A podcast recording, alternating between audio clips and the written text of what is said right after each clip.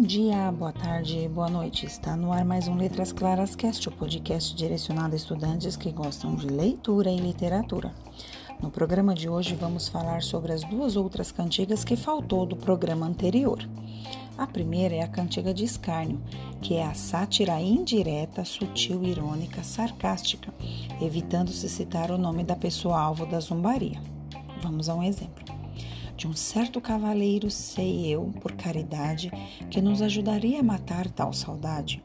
Deixe-me que vos diga em nome da verdade, não é rei nem é conde, mas outra potestade, que não direi, que direi, que não direi.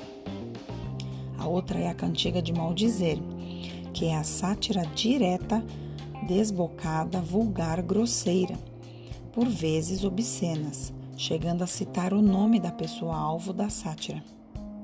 Um exemplo: Trovas não fazeis como Provençal, mas como Bernaldo ou de Bonaval. O vosso trovar não é natural. Ai de vós, como ele ao demo aprendestes, em trovardes mal vejo eu o sinal das loucas ideias em que empreendestes. Este, esta cantiga, o autor está fazendo uma depreciação à imagem de um trovador.